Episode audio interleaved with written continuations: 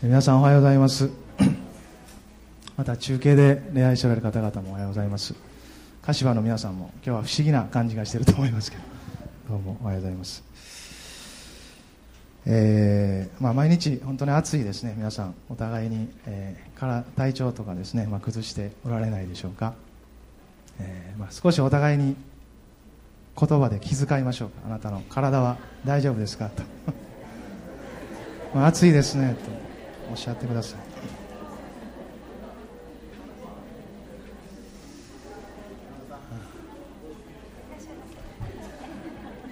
暑いですね。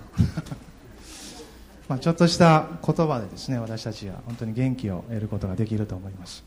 今日は1枚ですねプリントが配られていると思うんですね。これ福野先生が用意してくださったんですが、まあ、少しこのプリントを一緒に読みましょうか。何かすごくいい言葉が書いてありました。私も少し読ませていただいたんですが、まあ、一緒に読める方は読んでくださって、まあ、聞いておかれる方は聞いていってくださったらと思います。強くありなさい。私たちは遊んだり夢を見たり漂うためにここにいるのではありません。果たすべき多くの仕事担うべき重荷が与えられています。苦闘することを避けてはなりません。それに直面するのです。それが神からの賜物なのですから強くありなさい。時が悪いと言ってはなりません。一体誰を非難するのですか？敗北のうちに腕組みしているのは恥ずべきことです。むしろ勇ましく立ち上がり神の皆によって大胆に語りなさい。強くありなさい。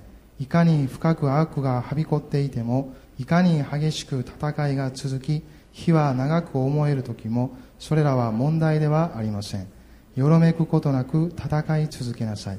明日には勝利の歌を歌うでしょう。モルトビー・バブコックという方が書かれた詩ですね、まあ、本当に信仰の歩みというものは殉教の時もあれば逆境の時もあります。まあイエス様もまたそのような道を歩いてくださいました。また主の弟子たちも、ま、そのような言葉をたくさん残していますね。主を信じる信仰だけでなく苦しみをも賜ったのですと。またパウロはテモテに言いました。キリストイエスにある恵みによって強くありなさいと。私たちの生まれつきの力ではですね太刀打ちできない内容もたくさんありますけれどもしかしイエス様を見上げてイエス・キリストを私たちの命の源泉としていく時にですね不思議な力が与えられていきます、ま、どのような状況の中にある人もですね今朝も神様が共にいてくださいます。そしてその恵みによって主が私たちを強めてくださる。そのことを信じましょう。そしてそれぞれの歩みを続けていきたいと思います。また教会ですから一人で歩むのではなくてですねお互いにそれらをシェアしないながらお互いに祈り合って慰め合ってまた励まし合ってその中で私たちは歩ませられていきます。誰も一人でその戦いを戦う人はいません。教会が一緒ですね。教会はキリストの体です。またキリストご自身がですねすでにその戦いを戦い勝利してくださった。その勝利をですね本当に輝かしてくださっています。それを見つめ見上げて続けて進んでいきたいと思わされています。先週は、え4泊5日の4泊5日じゃごめんなさい。3泊4日の、えー、つけっぱそこに書いてますね。あのジュニアのキャンプが持たれました。まあ、本当に中高生たちが元気に集いまたスタッフの皆さんも元気に4日間を過ごされたんですね。本当に、え神様が用意してくださった恵みの時間だと思います、まあ後でまた証もあるかと思いますけども、まあ、楽しみにしていただきたいと思います、えー、今日はですねあルカの福音書をちょっと開きたいと思います。ルカの7章36節から50節までです。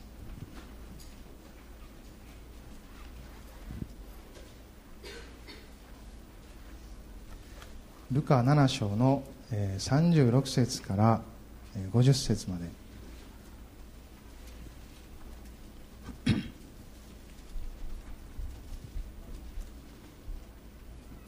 まあ一緒に読める方はですねえー、少し長いので交互に読みましょう。私と交互に読んでください。あの少し訳が違う人も気にせず読んでくださったらと思います。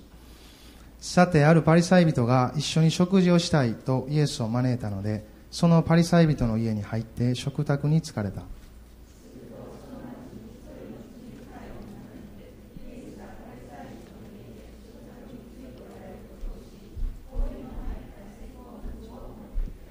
泣きながらイエスの後ろで御足のそばに立ち涙で御足を濡らし始め髪の毛で拭い御足に口づけして香油を塗った。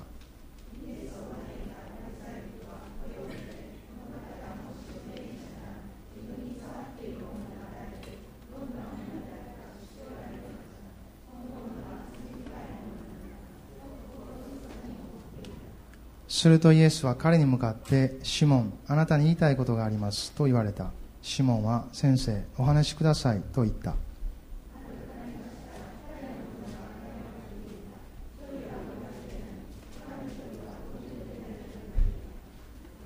彼らは返すことができなかったので金貸しは2人とも許してやった。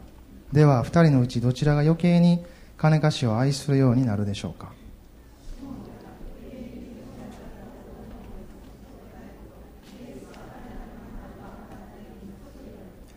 そしてその女の方を向いてシモンに言われた。この女を見ましたか？私が家に入ってきた時あなたは足を洗う水をくれなかったがこの女は涙で私の足を濡らし髪の毛で拭ってくれました。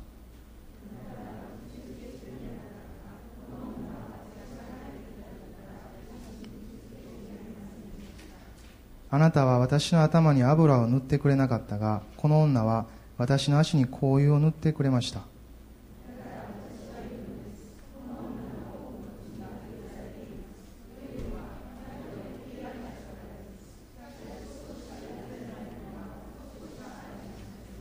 そして女にあなたの罪は許されていますと言われた。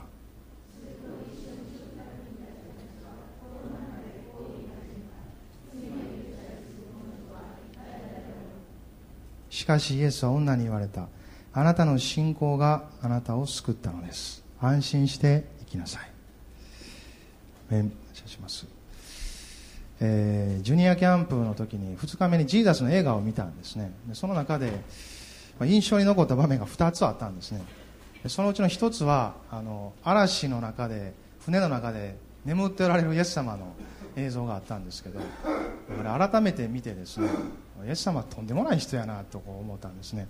あの、まあ、読んでる時はですねああ嵐の中でイエス様すごい信仰を持ってはったなとこうただ思ったんですけど、ね、映像で見てみるとですねもう船にですねあの水がバッシャバシャかかってるんですね。イエス様はこうむしろみたいなのに車って寝てるんですけども半端じゃないぐらいに水がかかってるんですよ。もう本当に。半端ねえって感じなんですよ。もう。すごい水がですねバッシャバシャかかってるんですね。その中でイエス様もブースが寝ておられるんですよね。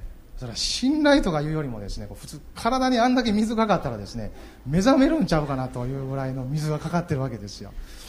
もうイエス様改めてすごいなと思いましたね。まあ、あれはね本当にどんな中でも主に信頼するということを教えておられるわけですけども。まあすごい信仰だなと思ったんですね。私もおったらもう慌てふためいてたと思いますね。しかしイエス様はもう寝ておられてですね。もう眠りから覚めたもう起こしてみたいな感じで起き上がってですねすっと立ち上がったのが嵐が止むわけですねまあ、私たちの人生にもそのイエス様がおられるのでですね。いかなる嵐もですねもしイエス様がおられることを見るならばですねイエス様はこう眠っておられる。おーいってもう起こしたくなるぐらいに安らかに眠っておられる。その平安をですね私たちに与えてくださる方ですよ。もう一つの場面ですね、まあ、この場面だったんですね。なんか、まあ、それほど感動したわけではなかったんです。その時はですね。でもなんとなく心にその場面がすごく まあ残りました。あのイエス様という、まあ、人格ですね。主のご人格が本当に表されている内容ではないかなとこの箇所思うんですね。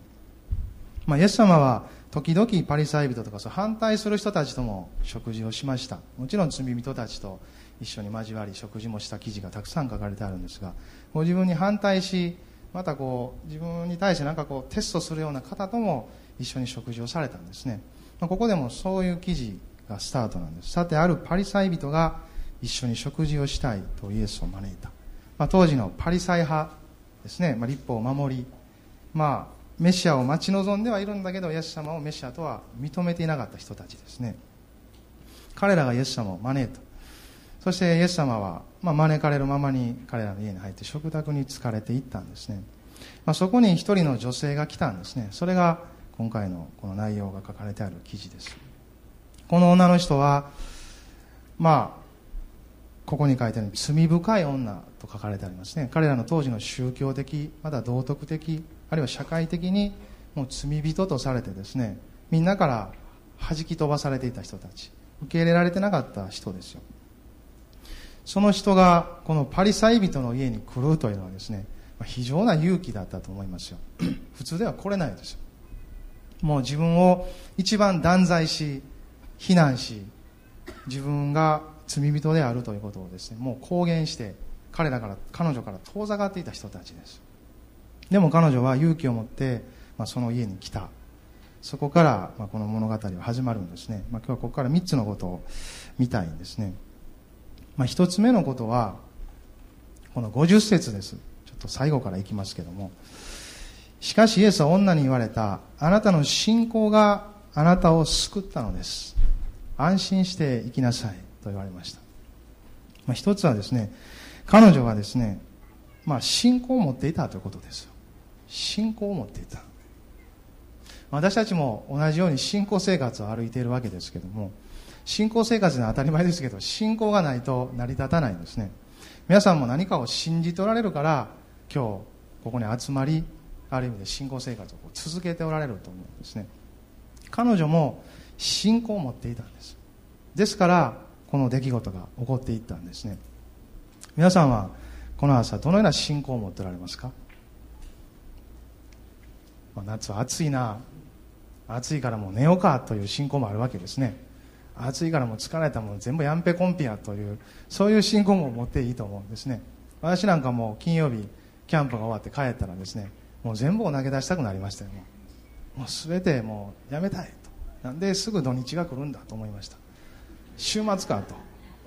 一気に週末かよっていう気持ちになりましたよ。もう疲れてるのにという気持ちですね。でもこの福野先生が作ってくださったプリントが送られてきてですね。これを見てですね。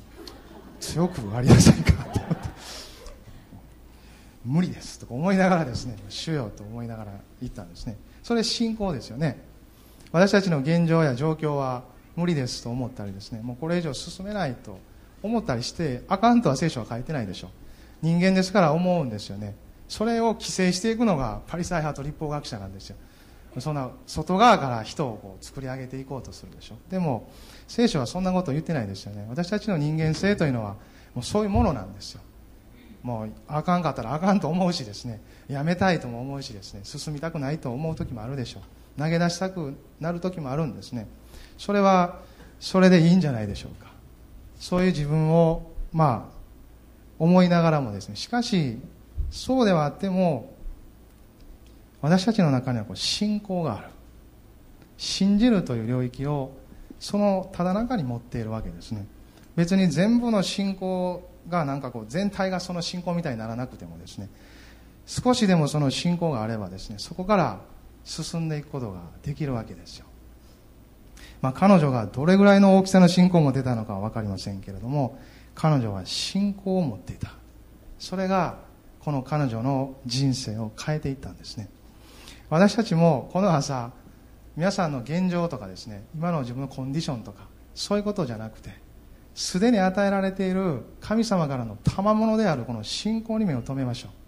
それがいかに小さいものであったとしてもいかにああもうこんなんと思うような内容であったとしてもですねそこにこの朝目を留めてください。そこがあなたの人生を変えていく糸口になっていくわけです。二つ目のことですね。彼女は信仰の内容はですね主は許してくださる方であるという信仰だったんですよ。彼女はパリサイ人とか当時の人々全て周りの人々からは許されてなかったんです。彼女の生き方人生存在は全然許されてないんですよ。実際このパリサイ人であるシモンですね。彼は39節でこの女は罪深いものなのだからと言ってるわけですよ、まあ、実際彼女は罪を犯していたんでしょう。実際に汚れたものだったんでしょう。だから彼女は全く人々からのけ者にされてつまはじきにされとったわけです。彼女自身もその拒絶を感じて生きてたんですね。しかし彼女はそのような自分の中にですね神は許してくださる。主は許してくださる方である。という信仰を持ってたんです。だからこの時イエス様のところに来たんですね。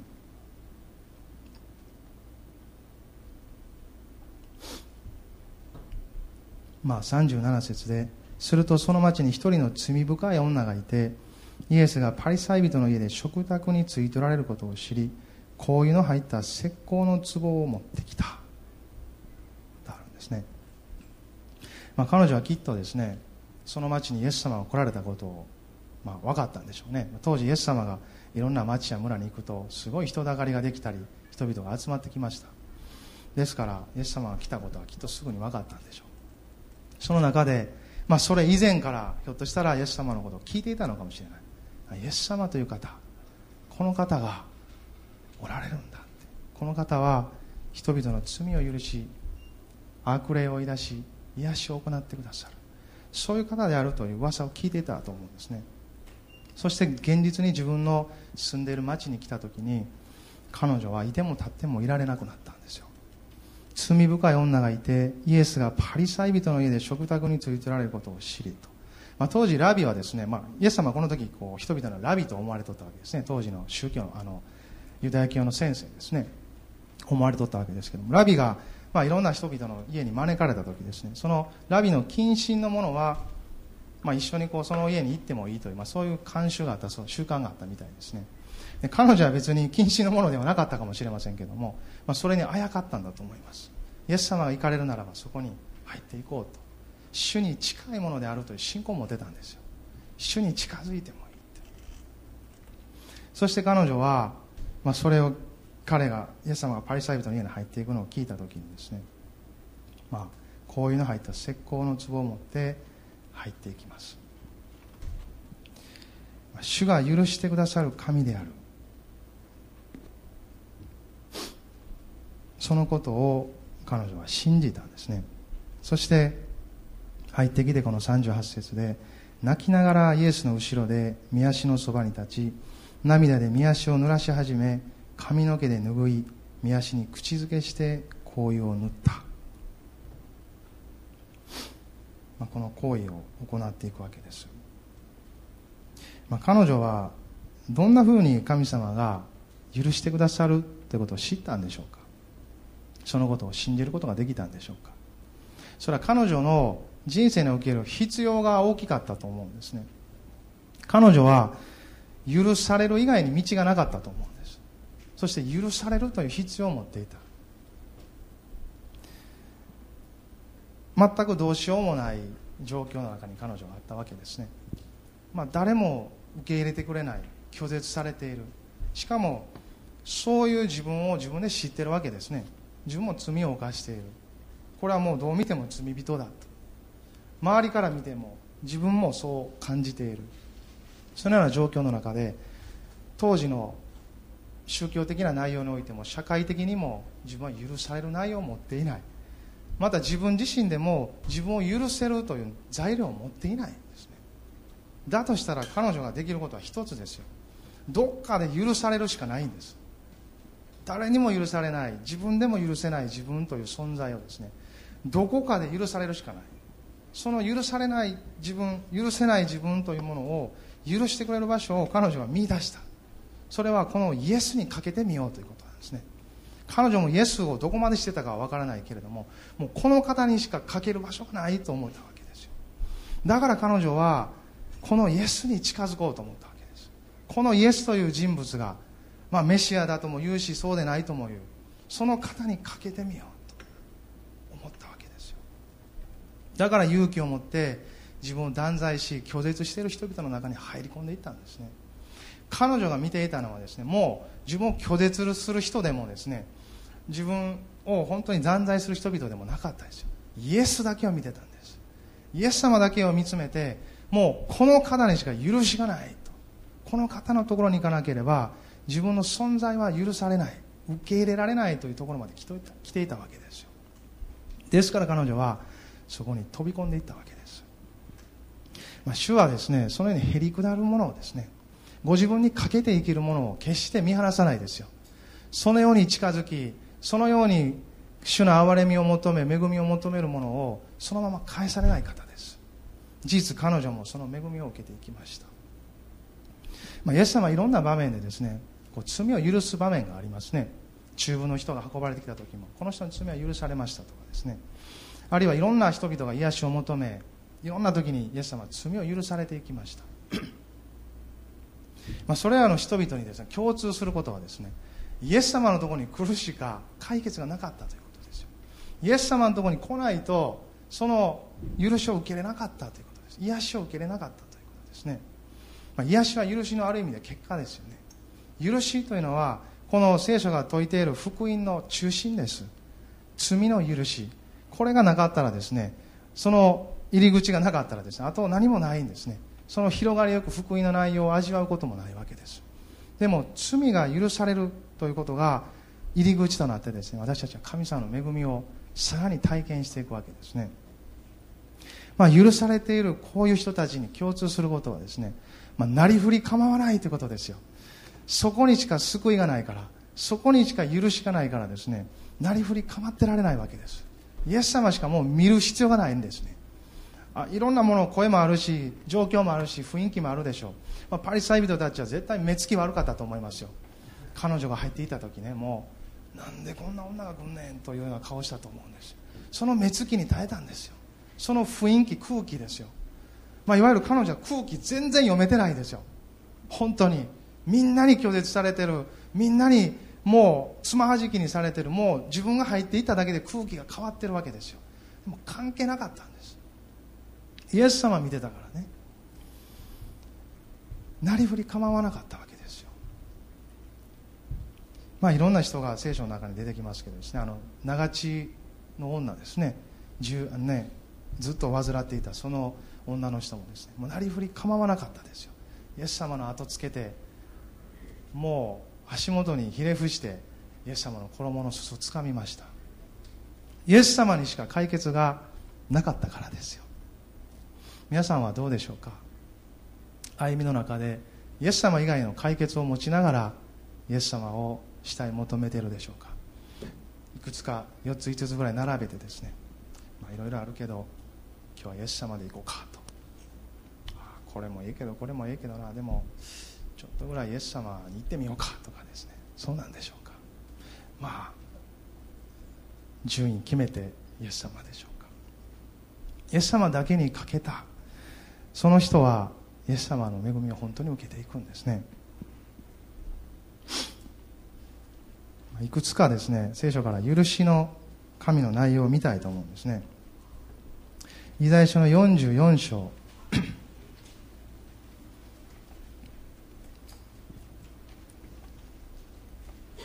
44章の22節。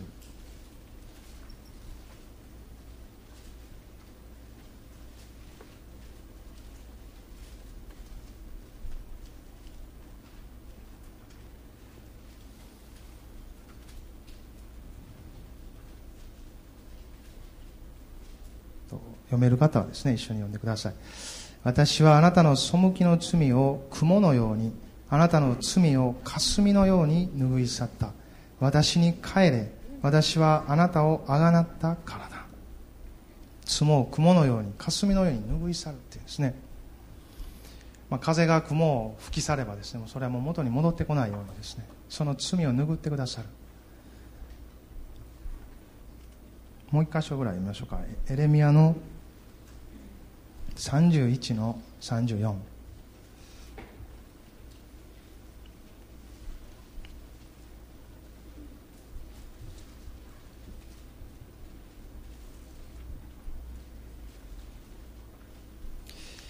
まあ、後半ですけども、まあ、全部読みましょうか。31の34です。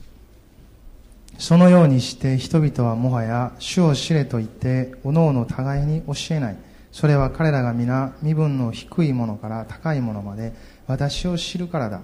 主の見告げ私は彼らの咎を許し彼らの罪を二度と思い出さないからだ。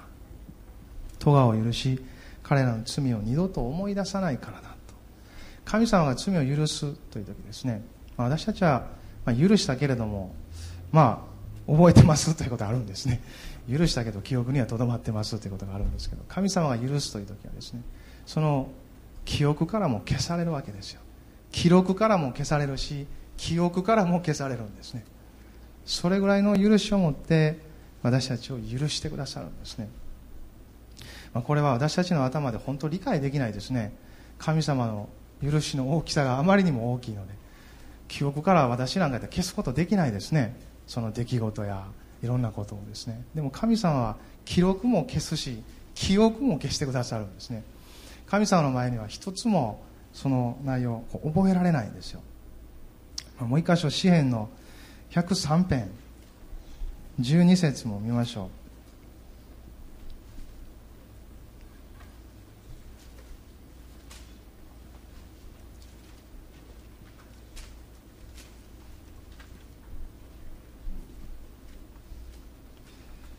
103編の12節です。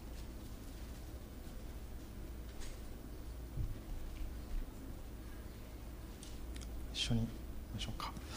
東が西から遠く離れているように私たちの背きの罪を私たちから遠く離される。まあ東からに東が西からと東と西はもう絶対一つになることないんですね。東があれば西がある。西に行けば東がこっちにあるというですね。それぐらい遠く離してくださる。私たちと関係ないものにしてくださるというんですよ。罪を許してくださる、まあ、神様なんですね。その許しの土台というのはですねイエス様の十字架の贖いなんです。神様は許してくださる神様なんですけども私たちの罪をそのままにしてですね置いとける方じゃないんです。ああまあ彼は愛してるから別に彼が犯したことはもう別に、まあ、そのまま忘れようというわけではないんですね。忘れる土台許す土台というのがしっかりあるので神様は許してくださるんですね。そしてその土台は私たちにとって本当に確かなものですよ。ただ単に神様がいや忘れたよっていうだけ出したらですねそれは確証しづらいものですねある意味でですね。でも神様は確かに見える形でそして知ることのできる形でその確証を立ててくださったんですね。それがイエス様の十字架です。まあ一箇所ちょっとですねヘブル書の9章の22節を開きたいと思います。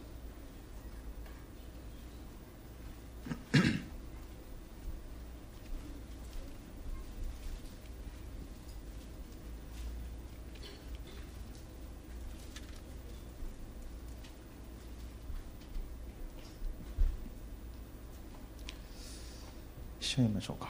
それで立法によれば全てのものは血によって清められると言ってよいでしょう。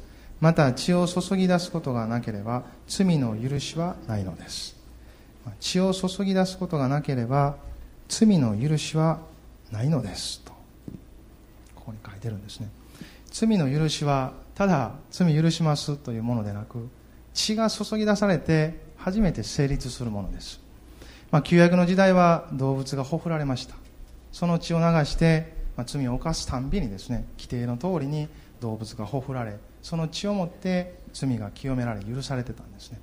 でもイエス様はそれをこのご自身が来られてですね一度で終わらせられたんですね。それは完全な血による贖いとなったわけです。それまでのものは一つ一つその旅ごとでした。完全なものではなかったです。でもイエス様が来られてなされたご自分を捧げたその血というものはですね完全なものだったんですね。そして永遠に私たちの罪を許す土台となってくださったわけです。それがイエス様の十字架の贖い流された血の力です。それを信じる時私たちは本当に罪が許されるんですね。神様の前にもう洗いざらい明け渡してもですねその罪が許されるわけですよ。洗いざらいです。洗いざらい全部出して神様の前に全部出せば出すほど忘れられていくなんと素晴らしい恵みが与えられてるんでしょう。普通出せば出すほど記憶に残っていくような感じがするんですけども出せば出すだけ全てがまっさらになっていく。出せば出すだけ全部忘れ去られて自分の人生から消え去っていくっていうんですよ。それは私たちをあもう罪なくなったから適当でええわというようなことをさせないんですね。そのような恵みに預かっていく時私たちは本当に神様の前に驚きを持つわけです。本当に許してくださるのかということを知るんですね。私は昨年、えー、父を天に送りましたけども、まあ、父との関わりの中でですね一つ非常に大きなエピソードを私は覚えてるんですね、まあ、罪の許しということを考えるときにいつも思い出すんですね。それは、まあ、ある時ですね私はお恥ずかしい話ながらですね父のお金を盗んでたことがあるんです。子供の時です。中学ぐらいの時なんですけどね、まあ、これを聞いて皆さん真似しないでくださいね。私はそれをしてしもたんですよ。ほんでそれをやめることができなかったですある時までですね。でもそれはもうある時もうやめたんです。というのはお金がどんどん減っていったからです。貯めていたお金だったんですね。でもこれ以上やったら見つかるわと。もっと前段階でも見つかってると思うんですけど。もうこれ以上やったらあかんわと思ってやめたんですよ。でそれをやめてもうそのままずっと年月が経ったんですよ。ある時ね私は22歳の時に神様に出会ったんです。もうこの話教会では何度もしてるんでです。あれですけども。そして神様に本当に祈り求めて自分が人生に行き詰まって出会った時にですね神様が最初に言われたことはですね家に帰れということでした。自分、まあ、その時ちょっとあの別のところに住んでたんですね。でも主に出会った時にお家に帰りなさいと。お家に帰って全てをやり直しなさいと言われたんですよ。そして私は22歳の時に家に帰ってですねそしてもう一度ある意味で家族をやり直したんですね。もう一度自分の教会生活や人生をやり直すことを始めました。その中で私が最初にしたことはですねまあ洗いざらい自分の罪を告白することでした。それは神様の前にも告白しましたけれども私はですねそれ人の前で告白したかったんです。なんかそれを聞いてもらう場所を必要としたんですね。その時に私は母にも洗いざらい打ち上げました。そして父にもですねその一つの出来事をですね打ち明けたんですね。実は、まあ、中学の時やけどこういうことをしてたんやと言ったんです。でその時に父はですね知ってたよと言ったんです。で私が洗いざらいそのことを告げた時にですね父はこう言うたんですね。それでこそわしの息子やと言ったんです。これは私の人生にとってですね非常に大きな意味を与えたんです。神の許しはこれに勝るということを知ったんですね、まあ、父の許しは限界があるでしょうけれどもしかし神の許しはですねそれ以上ですよ。私たちが神様の前にそのように出ていく時ですね神様はそれでこそ私の子供だと言ってくださるんですね。イエス様は言われたですね私は世を裁くためではなく世を救うために来たのですと。人の子は失われた人を探して救うために来たのですと。どこまでも手を差し伸べておられるんですね。私たちは悪魔に欺かれて自分の人生を自分で覆い隠す必要がないんです。自分の人生ですね。自分の過ちや間違いに対して自分で取り繕う必要がない。本当に明けっ広げに両手を広げて迎えてくださるその神様がおられるわけですね。もう本当に何でも受け入れてくださる神様ですよ。私たち人間から見たらなんでそんなことが受け入れられるのと思うこともですね神様には限界がないんです。本当に受け入れ許してくださる神様ですよ。だからこの方のところに飛び込んでいく時にですね私たちは本当の人生が始まっていくんです。神様の前に許されるそして自分を許すという人生が始まらない限りですね私たちはそれを覆い隠すために人生を取り繕って立て上げていこうとします。そのもう見えなくなったようなものであるかもしれないけれどもそれは人生のどこかでいつも吹き出してくるんです。人生のどこかでいつも吹き出して私たちの人生を立て上げたと思ったのに壊してしまうんですね。そういうものなんです罪というのは。神の前に隠された内容というのはそういうものですよ。でも私たちが神様の前にそれを出していく時ですね。それは豊かに許してくださる方の許しを受けていくんです。まあある人は本当に救われるために罪の許しが必要でしょうね。まだイエス様を一度も信じていない。そういう人はどうぞイエス様を信じてください。イエス様はあなたを救うんです。救いの根本は許しですよ。あなたの罪が許される。それは存在が許されることです。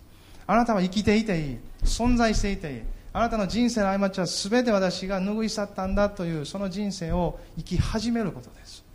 あなたが過ちと思った。神を知らずにしていた時の人生の内容さえもですね神様を信じた瞬間から神様はご自分の計画の中でそれら全てを用いられます。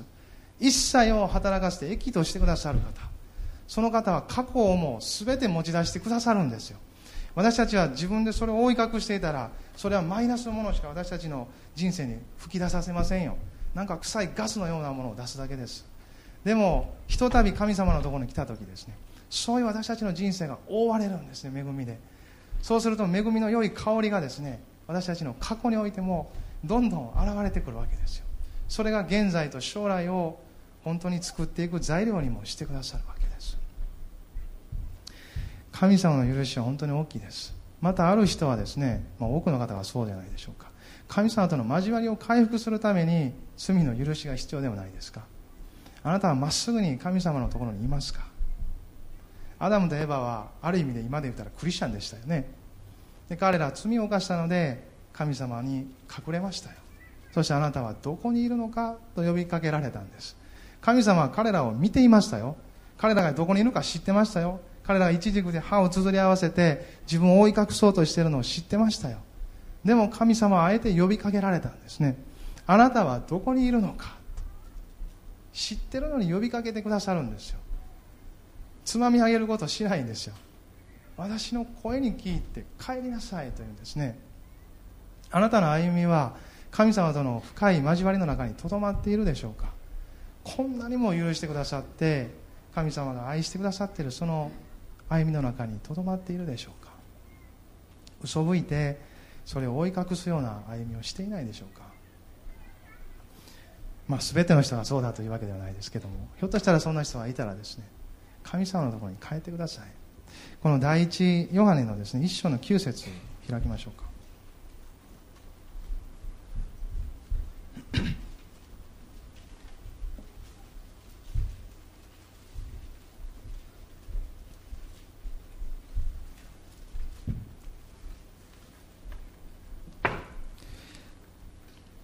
第一ヨハネの一章の9節ですね。一緒に読みましょう。もし私たちが自分の罪を言い表すなら神は真実で正しい方ですからその罪を許し全ての悪から私たちを清めてくださいます。まあクリスチャンになったらですね根本的に大きな意味での罪は許されるんですね。現在と言われる罪。しかし日ごとにですね神様との歩みの中で私たちの人生に陰りを作るものっていうのは絶対出てくると思うんですね。それが神様の示しの中でですねこう促された時はですね素直にですね言い表していくんですね。そうするならば神様は真実で正しい方だからその罪を許し全ての悪から私たちを清めてくださるとあるんですね。交わりの回復という点においても私たちは罪が許されること神様とのその隔たりをのけることをですね必要としています、まあ、これはある意味で全ての人に必要なんじゃないでしょうか。私たちは誰もある意味で完璧に生きることはできないんですね。しかし神様は別にこう罪を乳くる方ではありませんよ。むしろ私たちとの親しい交わりをいつも導いていく。その中で引っかかるものがあるならばですね私たちは神様の前にそのことを言い表していくことができるんです。その時本当に許されますよ。本当に脈々とその命が回復されていきますよ。神様との隔たりの中にあったその隔てが取られてですね親しい関係交わりがもう一度回復されていくわけですね、まあ、もう一度ルカに戻りますけどもまあ、この女の人はですねイエス様に求めて許してくださる神その大きな懐の中に飛び込んでいったんです。それは彼女の信仰でした、まあ、最後に見たいことはですね、まあ、そこから彼女は礼拝者に変えられたということですよ。心を砕かれた礼拝者の姿を彼女の中に見るんですね。まあ、それはこの38節ですよ。7章の。泣きながらイエスの後ろで御足のそばに立ち涙で御足を濡らし始め髪の毛で拭い見足に口づけして紅葉を塗った。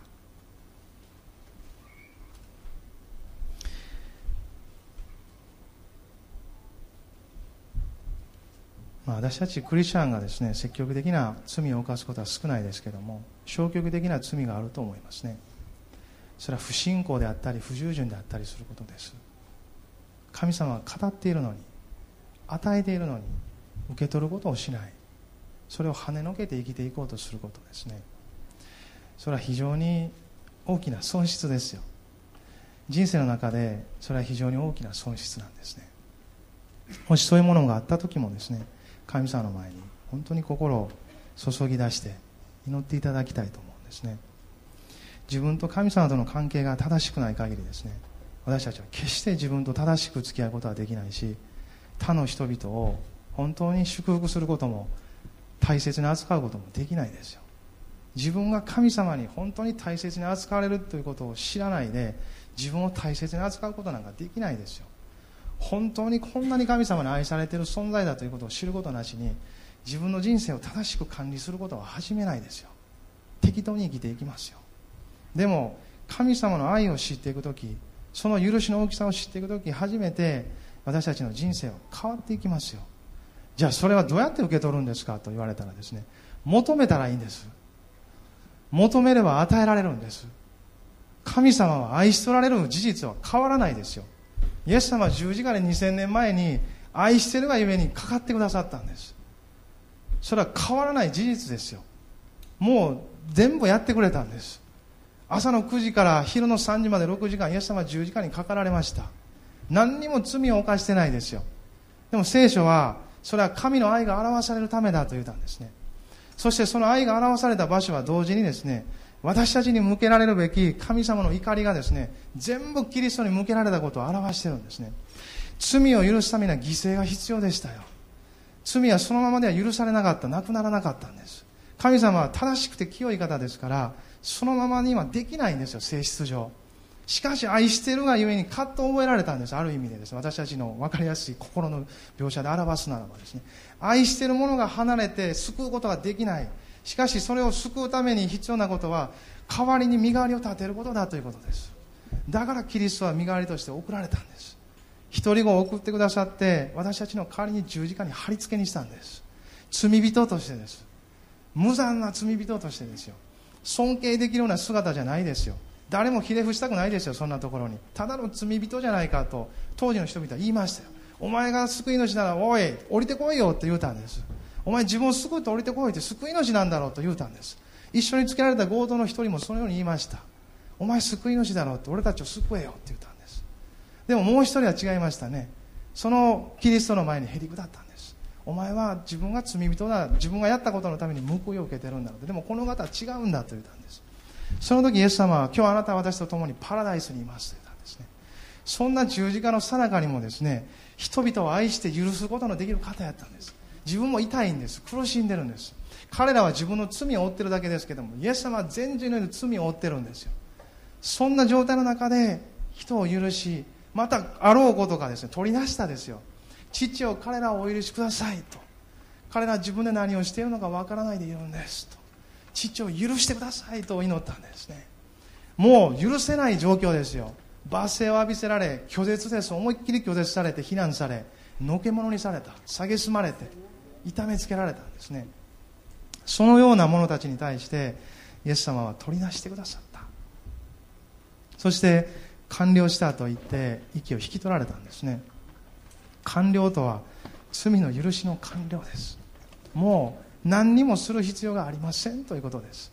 あなたたちが罪が許される神の前に受け入れられる内容として何にもすることがないんですということです。本当に何にもすることはいらないんですよ。神様あなたを信じます。イエス様あなたを信じますと言ったらそれだけで許されるんです。いや許されてる許しを受け取るんです。もう2000年前に終わってるんです。もっと言うならば神様アダムとエヴァが罪を犯した瞬間に許してたんです。それが形となるまでに時間がかかっただけです。時間をかけてくださっただけです。少しずつ人類がそれを理解できるように歴史を作ってくださっただけの話ですある意味で。それが時至ってキリストの十字架を通して表された。だから求めたら受け取るんです。人は心で信じて義と認められ口で告白して救われるんです。救いを確信するんです。知ってるだけの知識ではですねこの神に許されるというものは受け取れないんですよ。知ってることを信じて告白するんです。神様私はあなたを信じます私の存在を受け入れ許してくださったあなたを信じます。私を受け入れてくださっているあなたを信じますと。その時ただ頭の中で考えていた神様がですね私たちの現実になるんです。本当にその時から息づいてですね私たちの人生を導いていくんです。この女の人はですねそれを受け取ったんですよ。こういうの入った壺を持ってきて泣きながらイエス様の後ろで御足のそばに立ったんですね。彼女は何で泣いていたんでしょうか。彼女は自分の罪を一つは悲しんでいたと思いますよ。皆さん自分の罪を悲しんでいますか？私は罪人だと悲しむことがありますか？信仰の歩みの中で自分の罪がどうしようもなく神の目的と計画を破壊していることを泣くことがありますか？自分のそういう存在を泣くことがありますか？彼女は泣いたんです。私は罪人だと泣いたんです。みんなが言うように罪人だとも思ったし自分自身でももう罪人なんだ神様に助けられる以外に私は何も持ち合わせていないというところまで彼女は言ったんですね。これは神様の恵みだったと思います。あなたの人生の中でですね全てが取り去られていく時それは神の恵みだと思ってください。神様はさらに良いものをあなたの人生に与えようとしてあなたが持っているものを取り去るんです。奪い去るんです。それは神がもう一度あなたの人生の中にご自身の命を吹き込むためですよ。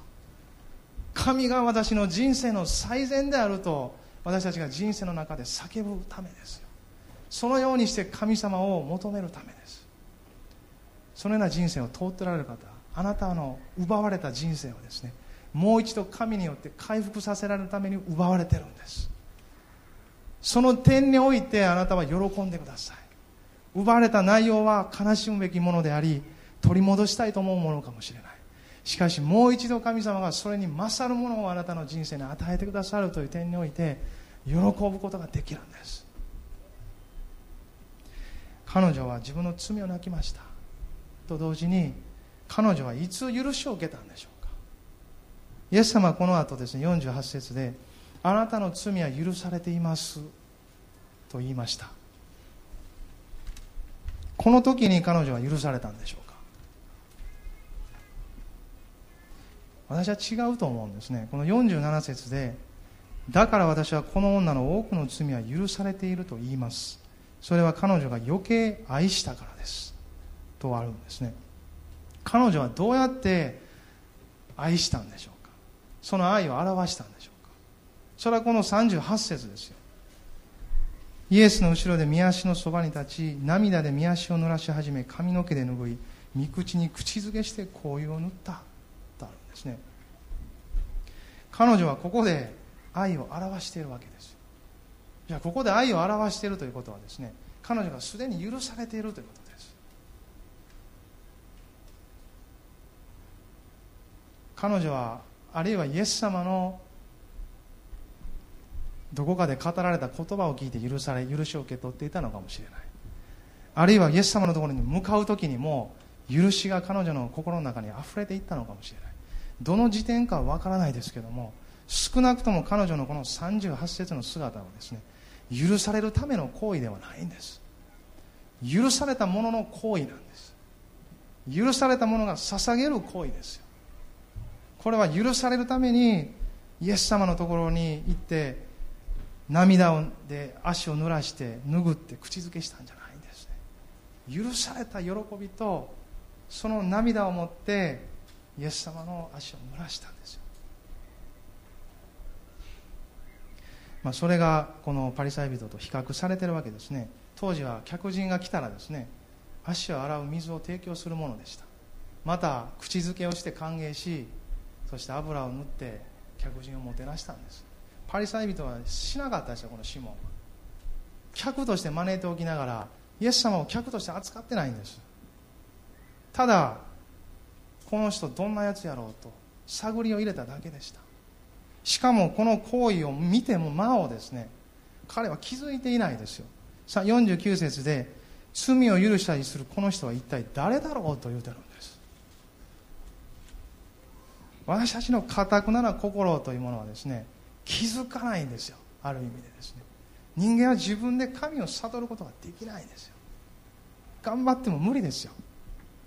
しかし神様が与えてくださる一つの刑事に対してですね一つの語りかけに対して応答していく時ですね私たちはその応答を持って次の刑事に進むんです。そしてどんどんどんどん神様を知っていくんです。そこに必要なのは主の与えてくださる刑事に対する従順な信仰です。ああ主が語っていることに合わせていこう。全部は分からないけどこの一つのことに対して応答しようという時その応答の信仰を持ってですね次の刑事が開かれていくんです。神様は一時に全部表しませんよ。表されても私たちは受け止めきれないからです。イエス様言われたでしょう。あなた方にはまだ話すことがたくさんありますって。でも今あなた方はそれに耐えられないって。でもそれをあなた方が受け止める時が来ますと言うたんですね。だから一つ一つそれぞれに応じて語ってくださるわけです。でもその内容に応答していく時にそれは開かれていくんですね。神様は語られることに一つ応答する時一つ開かれます。その時また応答する時開かれていきます。主はすでに与えようとしておられますけど私たちにも求めようとも言われるんです。求めなさいと。探しなさいと言われるんです。叩きなさいと言われるんです。個人的な信仰生活においても教会の歩みにおいても神はすでに全てを与えておられます。全てを持っておられます。でも私たちは求めないといけないんです。それを通して神様との関係が築かれていくからです。それを通してでなければ私たちは神を知ることがないからです。ただ物を受け取って物がありがたいというその思いだけです。でも求めて探して叩いて主のものを受け取っていく時私たちはただ物を受け取るだけじゃなくて神様ご自身を知り神様との関係を築いていくんです。だから主は求めなさいというんです。あなたの人生にはもっと与えられるものがありますよ。神様が与えようとしているものがたくさんありますよ。求めなさいというんです。求めたら与えられるというんですね。この方は求めてイエス様のところに行きました。そしてそのシモンはしなかったことをさらに最上のものを持ってしたんですね。水ではなく自分の涙で濡らしました。神の前における悔い改めの涙ですよ。その涙を持って彼女の彼女はイエス様の足を洗いました。また髪の毛で拭いました。見足に口づけして紅葉を塗ったとあります。私はジーザスのあの映画を見ててですね正直ちょっと目背けたくなりましたよ。あんたそこまでせんでええんちゃうかって思いました。そんななんか醜い姿せんでええやんかって思ったんですよ。もうちょっとスマートに行きましょうよと思ったんですね。私たちの信仰生活にもどうかそんなとこがないですか。スマートに行きたいな。かっこよく行きたいなと。でもこの女の人の礼拝の姿はかっこよくないんですよ全然。みんなが見てる前で食事してるんですよね。当時はこう寝転んで食事してたからね。そのイエス様の足元に行って彼女はひれ伏したんです。足元に。汚い足ですよイエス様で。神様だけどその当時の肉体はですねある意味で砂ぼこりの中歩いてきたんだから。そこに涙流したんですよ。こうやってボタボタボタボタ。ボタボタボタボタ流して。もうその間にもみんなから蔑まれてるんです。あいつ何やってんねんっていう感じです。そして涙流して自分の髪の毛ですよ。女の人にとって髪の毛は大切なものですよ。それでイエス様の足拭ったっていうんです。そうしてイエス様にやりたかったんですね。彼女はこのことをしたからイエス様に受け入れられたんじゃないんです。その前にイエス様の許しの大きさですね。もうイエス様を求めてきた時にこのイエス様と出会って来た時にはもう泣かずにはおれなかったんでしょう。そのイエス様の眼差しとその発せられる雰囲気に触れてですね泣いて神様を礼拝しまイエス様を礼拝しました。そして紅葉を塗って香りがその部屋中に満ち溢れたんですね。しかしパリサイ人はその香りを嗅いでもなお悟りがないんです。恐ろしい現実ですよね。私たちに与えられている今日の悟りはですね神様からのものですよ。人は悟れないんです絶対に。でも今日悟らされているこの神様の悟りに一歩進むならですねあなたの人生はどんどん神様を知っていく人生になっていくんです。今日主の御声を聞くなら心をかたくなにするなと聖書の中にあります。柔らかい素直な心でですね主に応答していく時その人生は一歩一歩続けて導かれていくんですね、まあ、47節は有名な言葉ですね。この女の多くの罪は許されている。彼女は実際多くの罪を抱えていたんですね彼女が余計愛したことはその証拠ですというんです。現代訳ではねそういう言葉になってますよ。この人の多くの罪はもう許されているのです。彼女がこんなに愛しているのはその証拠ですって。神様をそこまで愛せるのはそこまで礼拝できるのはそこまで死体求めれることができるのは多く許されているから。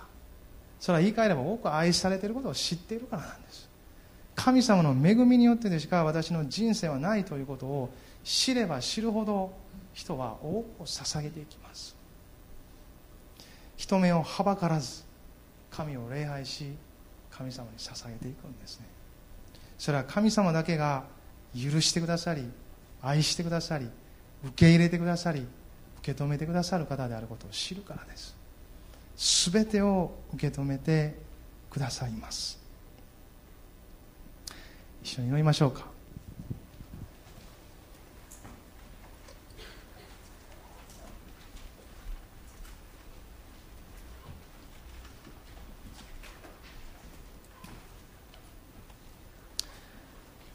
しかしイエスは女に言われたあなたの信仰があなたを救ったのです。安心して生きなさい。ハレルヤ感謝します。今一緒にちょっとだけ短く祈りませんか？あなたの応答を祈ってください。御言葉に対して主の語りかけに対して応答してください。主よ感謝します。ハレルヤ感謝します。あなたを褒めたたえます。あなたを褒めたたえハレルヤハレルヤハレルヤ。ハレルヤハレルヤ。感謝します。まあ礼拝ではあまりしないかもしれないですけどちょっと応答の時にも立ってください。主の前に祈りたいからですそのまま目を閉じて聞いてください。もし今日ですねイエス様のその十字架を通した神様の許しを私受け取りたいですという人だったらですねちょっと手を挙げて教えてもらっていいですか？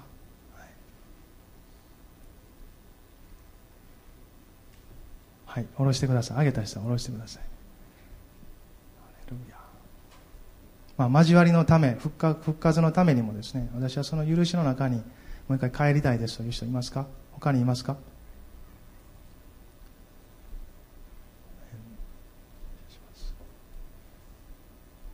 祈ります。ハレルヤ愛する天のお父様あなたの皆をあがめます。あなたの許しは大きいです。もう一度今手を挙げられた方々の人生に主の許しの大きさを見せてくださり本当に許されていることをそしてもう一度この時からあなたとの親しい交わりが始まっていることを信じてありがとうございます。どうぞその歩みを力づけてくださり主が豊かに祝福してくださるようによろしくお願いします。ハレルヤ感謝します。ハレルヤ感謝します。他にいませんか？もう一回聞きます。神様のこの許しを受け取りたいという人いませんか？もう一回あげた方はいいですよまだあげてない方でいませんか？大丈夫ですか？主よ続けてそれらの人々の上に触れてくださってその人生をあなたの豊かな祝福で導いてくださるように。またこの映像を通して見ている方の中にもその許しを受け取った方々の人生を続けて祝福してください。